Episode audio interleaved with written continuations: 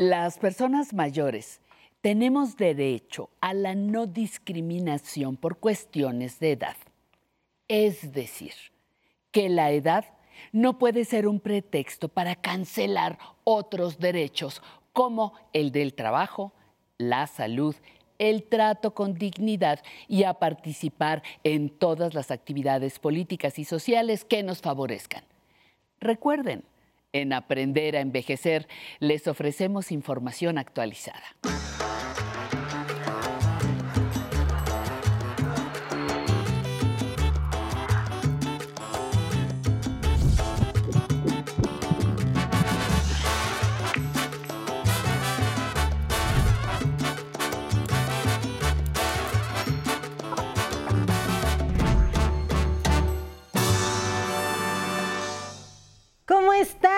Mucho gusto verlos nuevamente. Se nos acaba 2021, el último programa del año.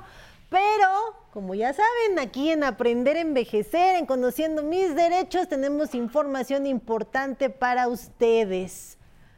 Los abuelos.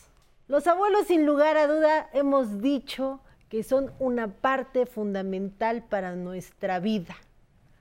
En muchas ocasiones los abuelos son los que se encargan del cuidado de los nietos.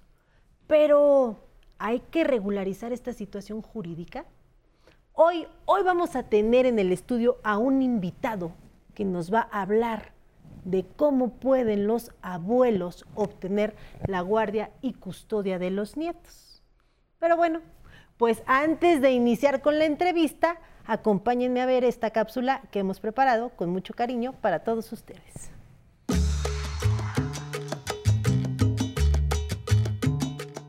México es uno de los 195 estados firmantes de la Convención de los Derechos de las Niñas, Niños y Adolescentes, cuyo origen se dio en 1989.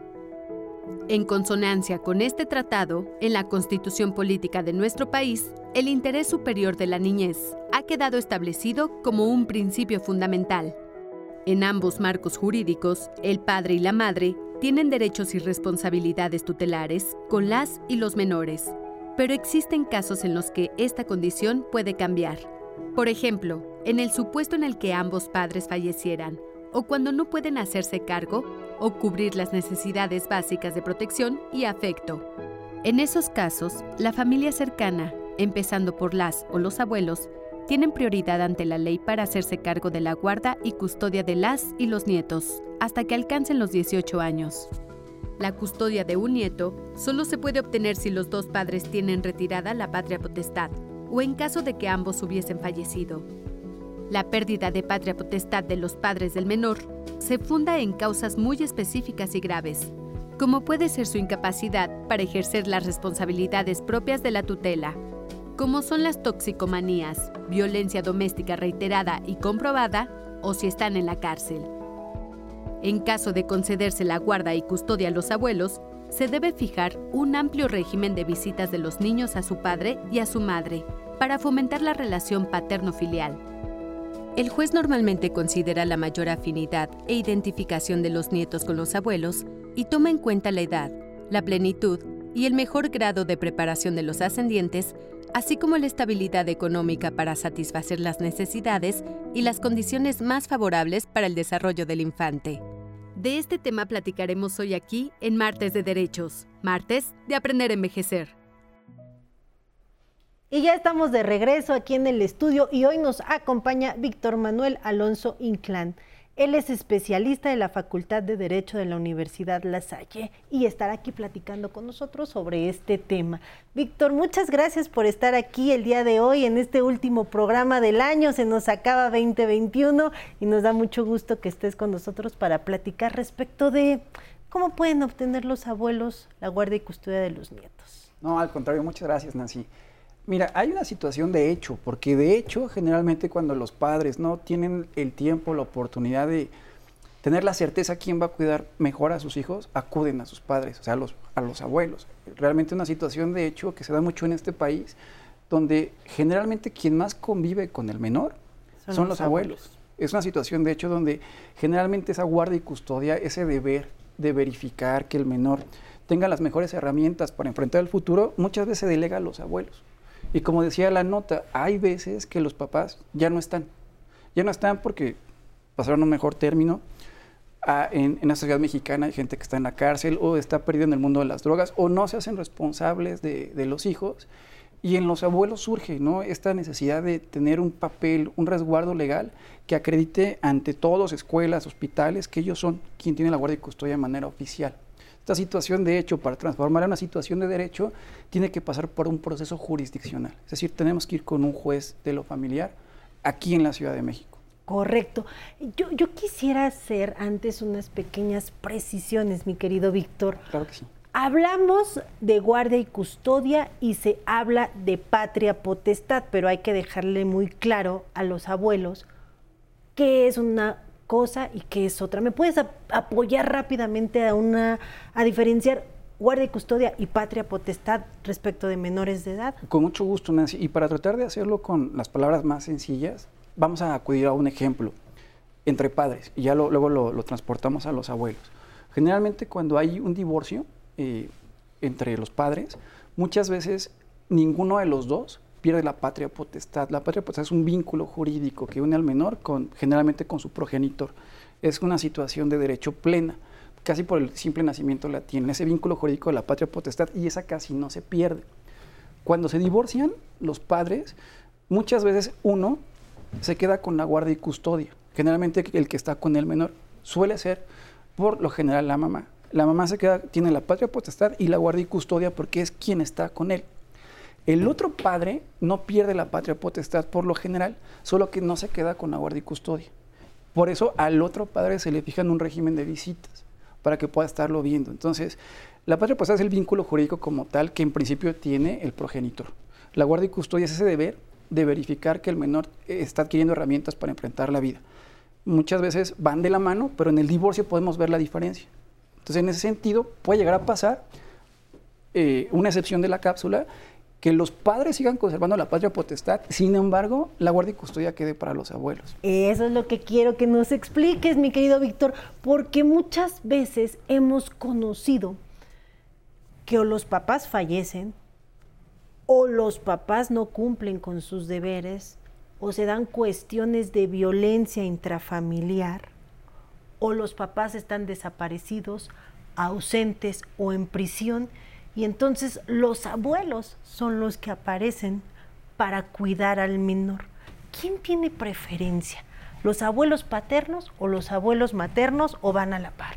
Van a la par. Va a tener preferencia en el caso específico aquellas personas que demuestren que con ellos van a estar mejores los niños. Aquí el derecho es de los niños no es ni de los padres ni de los abuelos. El Estado tiene como interés principal que el niño esté bien. El menor, el interés superior del menor. Y para eso el juez, cuando resuelve, porque aparte de la materia familiar, cuando esté en riesgo el interés del menor, se le dan facultades muy amplias al juez para que pueda resolver, para que pueda mejor proveer. Para eso también en materia familiar hay defensores de oficio. En todo en pro del menor. Entonces, a través de ciertos estudios por otros profesionales, como es un servicio social, como es un psicólogo, se auxilia el juez, también muchas veces termina el Ministerio Público, y ellos, mediante una entrevista y varias pruebas, determinan en dónde va a estar mejor el menor, si con los paternos o con los maternos. Pero no hay una preferencia en cuanto al sexo, ni necesariamente contra el nivel económico, ni mucho menos. Tiene mucho que ver el menor con quién siente más afinidad, con quién convivió más. Porque puede ser que a lo mejor el menor esté más apegado a los abuelitos paternos, ¿no? Estuvo más cercanos a ellos y a los maternos los ve de vez en cuando, entonces pues el juez decidirá con quienes tiene más apego. ¿En qué otras circunstancias se puede dar que los abuelos puedan solicitar la guardia y custodia de los menores? Cuando los hijos son desobligados o sea, de verdad cuando el hijo se desentiende, cuando todavía no le cae el 20, que, este, que tiene una responsabilidad. Y muchas veces hay un fenómeno donde prácticamente el abuelo es el papá de los dos, ¿no? Entonces no, no se pierde esa línea y muchas veces eh, incluso para hacer frente a cuestiones académicas, de, de salud, etcétera, muchas veces el papá está ausente, muchas veces ni siquiera saben dónde está, o la mamá. Entonces, ahí pueden tomar cartas sobre la mesa y, el abuelito decir, ¿sabes qué? Quiero, ahora sí como decimos, papelito habla, ¿no? Necesito que haya algo. Papelito habla. Explícanos ¿qué consecuencias jurídicas acarrea tener la guardia y custodia de mis nietos? Pues te sirve como cierta especie, cierta especie de representación social para ciertos fines muy específicos. escuela de los niños. Escuela, salud, sobre todo escuela de salud, eh, te sirve demasiado. La guardia y custodia, digamos que es un, elemento previo, o, podría ser previo, y esto es muy importante, esto lo voy a aclarar, porque en la nota también se decía, generalmente quien tiene la patria potestad, en consecuencia tiene la guardia y custodia, o sea, es como un complemento, quien puede lo más, puede lo menos, pero también puede ser que sea excepcionalmente al revés, que tengas la guardia y custodia sin, necesariamente tener la patria potestad en casos específicos. Entonces, eh, este papel implica que para ciertos trámites se le reconoce cierto derecho al, adulto mayor para poder representar al, menor en ciertos aspectos. Le da como esa certeza. De esa protección, ¿no? Que digan, ¿y usted qué? No, pues sí, ¿por qué viene en representación del menor? Pues soy el abuelito, pero... ¿Y usted qué? aquí, aquí, está el documento. De hecho, Nancy, tú me decías, ¿no? Que hay papás que son desobligados y que luego quieren este ya dejan a los hijos y luego ya ahora regreso porque es mío no exactamente entonces el, documento da esta certeza oye yo esta situación de hecho la robustecía al volverla del derecho. Tengo un reconocimiento del juez que además está basado en estudios psicológicos de, de trabajo social que demuestran que el menor está mejor conmigo. Correcto. Tengo varias dudas que te voy a lanzar a lo largo del programa, pero ahorita nos vamos a ir rápidamente a un corte. No le cambie, quédese con nosotros, vamos a seguir platicando cómo los abuelos pueden tener la guardia y custodia de los nietos. A pesar de, mi edad, trato de ser, eh, seguir este, eh, eh, formándome ¿no? para ser un profesional completo en lo que yo hago, servir, ayudar. Mi lema es que si salgo yo a la calle tengo que hacer algo por alguien, por un extraño. El día que no haga algo por un extraño no me siento a gusto. Seguir capacitándome, seguir preparándome. Esa es mi visión. Mi primer meta ahorita es certificar nada más este, seguir certificando perros, seguir preparando gente, ayudando a gente. Hasta que ya de... Sí, yo considero que a lo mejor voy a andar con bastón, pero vamos a seguir así. ¿Qué les diría? Pues gracias. Gracias por haber dado lo mejor de, ustedes o de ti, perro, este, en beneficio de la humanidad. De verdad estoy muy agradecido.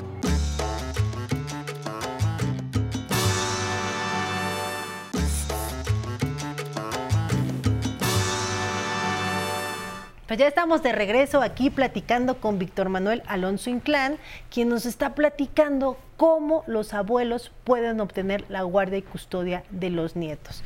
Ya nos estuviste platicando, mi querido Víctor, eh, las circunstancias por las cuales se puede obtener la guardia y custodia. Pero, ¿cómo le hago? O sea, ¿ante quién tengo que recurrir? ¿A dónde me presento? ¿Tengo que iniciar un juicio? ¿Qué se tiene que hacer para poder obtenerla? Claro, mira, eh, la materia familiar es estatal, o sea, cada entidad federativa lo regula de forma distinta. Si hacemos eh, alusión a la Ciudad de México, si nos referimos solo a la Ciudad de México, tienen que acudir en frente de Bellas Artes, están los tribunales de lo familiar. Y ahí hay oficialía, este, hay defensores de oficio. en primer lugar, ¿Por qué comento esto? Sí tienen que acompañarse de un abogado. O sea, hay un, es un procedimiento judicial. Es un proceso jurisdiccional. Interviene un juez de lo familiar forzosamente. Entonces, sí es una controversia de orden familiar y con la formalidad de un juicio. Por lo tanto, sí se recomienda que vayan acompañados de un abogado, pero para que no tengamos ese miedo de me va a costar muy caro, hay defensores de oficio de alta calidad. Y si no, se recomienda a asistir a despachos pro bono de universidades, de ciertos despachos, y se pueden acercar. Asesorar con un abogado no tienen que gastar. ¿Por qué? Porque si es ante un juez de lo familiar. ¿Es largo el juicio? Depende. depende si hay controversia, depende si este, los hijos no quieren, los otros abuelos no quieren, se les tiene que dar vista, porque, insistimos, es el mejor derecho para el menor, no es como el capricho de, de los padres o de los abuelos. Entonces, dependiendo si hay oposición o no, es lo largo que puede llegar a ser. Si hay pruebas contundentes de que está mejor con el abuelito o con el adulto mayor, pues será mucho más corto en la medida que no haya nadie que se oponga. ¿Qué documentación legal deben de llevar los abuelitos? Pues principalmente eh, el acta de nacimiento del menor, donde generalmente ahí se acredita el entroncamiento ¿no? el, menor y del hijo. Ahí, eso sirve para acreditar que, soy el abuelo, ¿no? Exactamente, que hay una línea directa, entonces de ahí ya surge el derecho, tanto del, del menor como del adulto mayor. Comprobante de domicilio, porque si lo van a tratar en la Ciudad de México hay que, o donde vive el menor también, acreditar que estamos aquí, y credenciar una, una identificación oficial prácticamente como cualquier escrito, se ofrecen pruebas, se tienen que ofrecer pruebas para acreditar la mejor situación del menor. Si no, el juez lo puede hacer para mejor proveer de oficio. ¿Qué pruebas? Generalmente es un estudio socioeconómico que lleva un trabajador social y una prueba paricial en psicología. A, los abuelos y al menor se les hace la prueba. Es correcto, sí. Y también el, trabajo social, para que vean dónde va a convivir, qué también se lleva. Hay una plática con el menor donde el, propiamente el juez, en, en un plano muy coloquial, empieza a hacer preguntas en presencia de los otros expertos. Y ahí uno empieza como juez a ver si efectivamente la petición del adulto mayor pues va a tener un buen camino. Aquí en el programa nos gusta apoyar a todos los televidentes que nos ven. Y hoy tenemos una pregunta del público. ¿Me acompañas a ver qué nos quieren preguntar respecto de este tema? Con mucho gusto. Me llamo José Alonso Florencia Delgadillo tengo 69 años y hago esta pregunta aprendiendo a envejecer si la custodia de los nietos es permanente o temporal. Pues mira, José Alonso me quitó la pregunta que te iba a lanzar. ¿La custodia de los nietos se va a dar ya de manera temporal o permanente? Es muy curioso, muy, muy curioso porque hay medidas provisionales. Generalmente en tema de alimentos, tema de guardia y custodia, hay una medida provisional. Es decir, muchas veces en lo que el juez tiene mejores elementos para resolver, dicta una medida provisional, una guardia y custodia provisional. Y luego, ya que tiene mejores elementos, dicta una guardia y custodia definitiva, pero no es tan definitiva porque puede cambiar con el paso del tiempo. Las circunstancias pueden cambiar y puede solicitar una modificación. Pasa lo mismo con los alimentos tiene mucho que ver, porque aparte, quien tiene la guardia y custodia tiene derecho también a solicitar alimentos de, quien está obligado para ello. Entonces va de la mano. Lo vemos con los padres. Quien se queda con la guardia y custodia, independientemente que el otro papá tiene la patria potestad, le puede exigir alimentos al otro para cuidar al menor. Entonces tiene mucho que ver. son medidas provisionales. Es decir, el juez, en lo que escucha a la otra parte, dicta una medida provisional. Y lo dejo aquí. Y lo dejo aquí en, aras de la subsistencia del menor, del interés superior del menor. Luego escucho a la otra persona y tomo otra decisión que es como la definitiva, pero puede cambiar cuando cambien las circunstancias de modo y tiempo. Entonces, si hay provisional, si hay definitiva, pero aunque sea definitiva, no quiere decir que sea inamovible. Hay que recordarle también a nuestros amigos y amigas que nos están viendo que el ya contar con una resolución de un juez de que te da la guardia y custodia de tu nieto, no significa que ya no lo vas a dejar ver al resto de los familiares, ¿verdad? Ni tampoco a los padres. Ya es mío, ya me lo dio el juez, ya ustedes se desaparecen. Sí, ¿no? Ya es mío. Sí. No, está el otro, el régimen de visitas. El régimen de visitas lo puede solicitar quien no los tenga... Los otros abuelos, a lo mejor, por supuesto, Por supuesto. Entonces, solo es una cuestión de protección para el menor, que los abuelos que van a obtener la guardia y custodia van a hacerse cargo de él, protegerlo, cuidarlo, el mejor proveer para él, pero no es de que ya es mío y no se lo permito ver a nadie. Exacto, exacto, porque uh, recordemos aquí, en estos casos en particular, no obstante que por supuesto los adultos mayores tienen un derecho especial, en este caso en particular se vela por el interés del menor, incluso por encima de los abuelos. esto, entonces, en aras de que él tenga un medio ambiente sano, hay que permitir que conviva con toda su familia. Correcto, pues muchísimas gracias Víctor, muchísimas gracias por habernos dado toda esta información importante porque como lo hemos dicho, sobre todo aquí en nuestro país, muchas veces los abuelos son los que se hacen cargo del cuidado de los nietos. Gracias, gracias por estar con nosotros. Y no me queda más que agradecerles a todos ustedes que nos hayan acompañado a lo largo de todo este año para que conocieran sus derechos yo, yo les deseo lo mejor para el año que está por comenzar. Gracias, gracias por estar con nosotros, por confiar en el 11. Y ahora yo los voy a dejar con la siguiente cápsula que los va a ayudar a cómo conocer y obtener su número de seguridad social desde la comodidad de su casa. Muchas gracias por todo.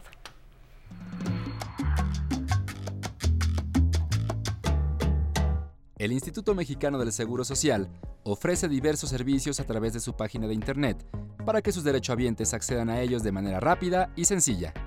Pone a su disposición el escritorio virtual, que es una zona personalizada de trámites y servicios 100% digitales.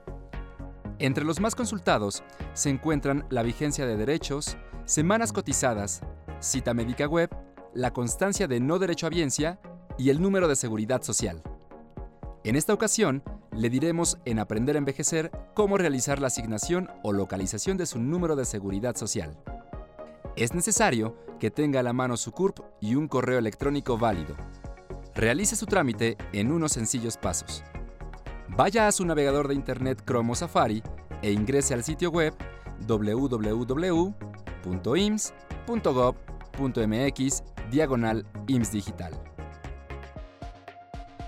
pulsen la opción NSS, que es el número de seguridad social. Deslice la pantalla y escriba su CURP. En el siguiente campo, ingrese su correo electrónico y posteriormente escriba la confirmación del mismo. A continuación, debe escribir las letras que le muestra la imagen en el campo correspondiente, utilizando mayúsculas y minúsculas. Luego presione Continuar. Le enviarán un enlace a su correo electrónico para validar su cuenta de correo. Salga del navegador y entre a su aplicación de correo electrónico. Dé clic en el mensaje que Servicios Digitales IMSS le envió. Para confirmar su cuenta, toque sobre el enlace de color azul. En la siguiente ventana inferior, debe seleccionar el navegador que desea utilizar para abrir la liga. Este enlace lo lleva a una encuesta de satisfacción para evaluar su experiencia. Una vez que finalice, toque en Enviar encuesta. Será dirigido a la página oficial IMSS Digital, en donde le notifican que su número de seguridad social ha sido enviado a la dirección de correo que proporcionó. Pulse en Finalizar trámite. Diríjase nuevamente a la bandeja de entrada de su correo y entre al mensaje que IMSS Digital le envió con la información solicitada. Deslice la pantalla y en la parte inferior están dos archivos PDF. Seleccione el que dice Tarjeta NSS. De esta forma, puede imprimir su documento desde una computadora. Listo, ya tiene su número de seguridad social a la mano. Si tiene alguna duda, puede enviarla al correo electrónico tecnología@aprenderenvejecer.tv.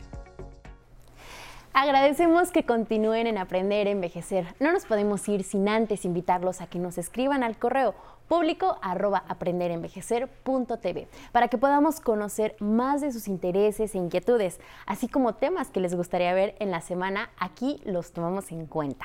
Recuerden que se pueden comunicar con nosotros al teléfono 55 51 66 40 00 y pueden buscarnos en todas nuestras redes sociales, aparecemos como Aprender Envejecer.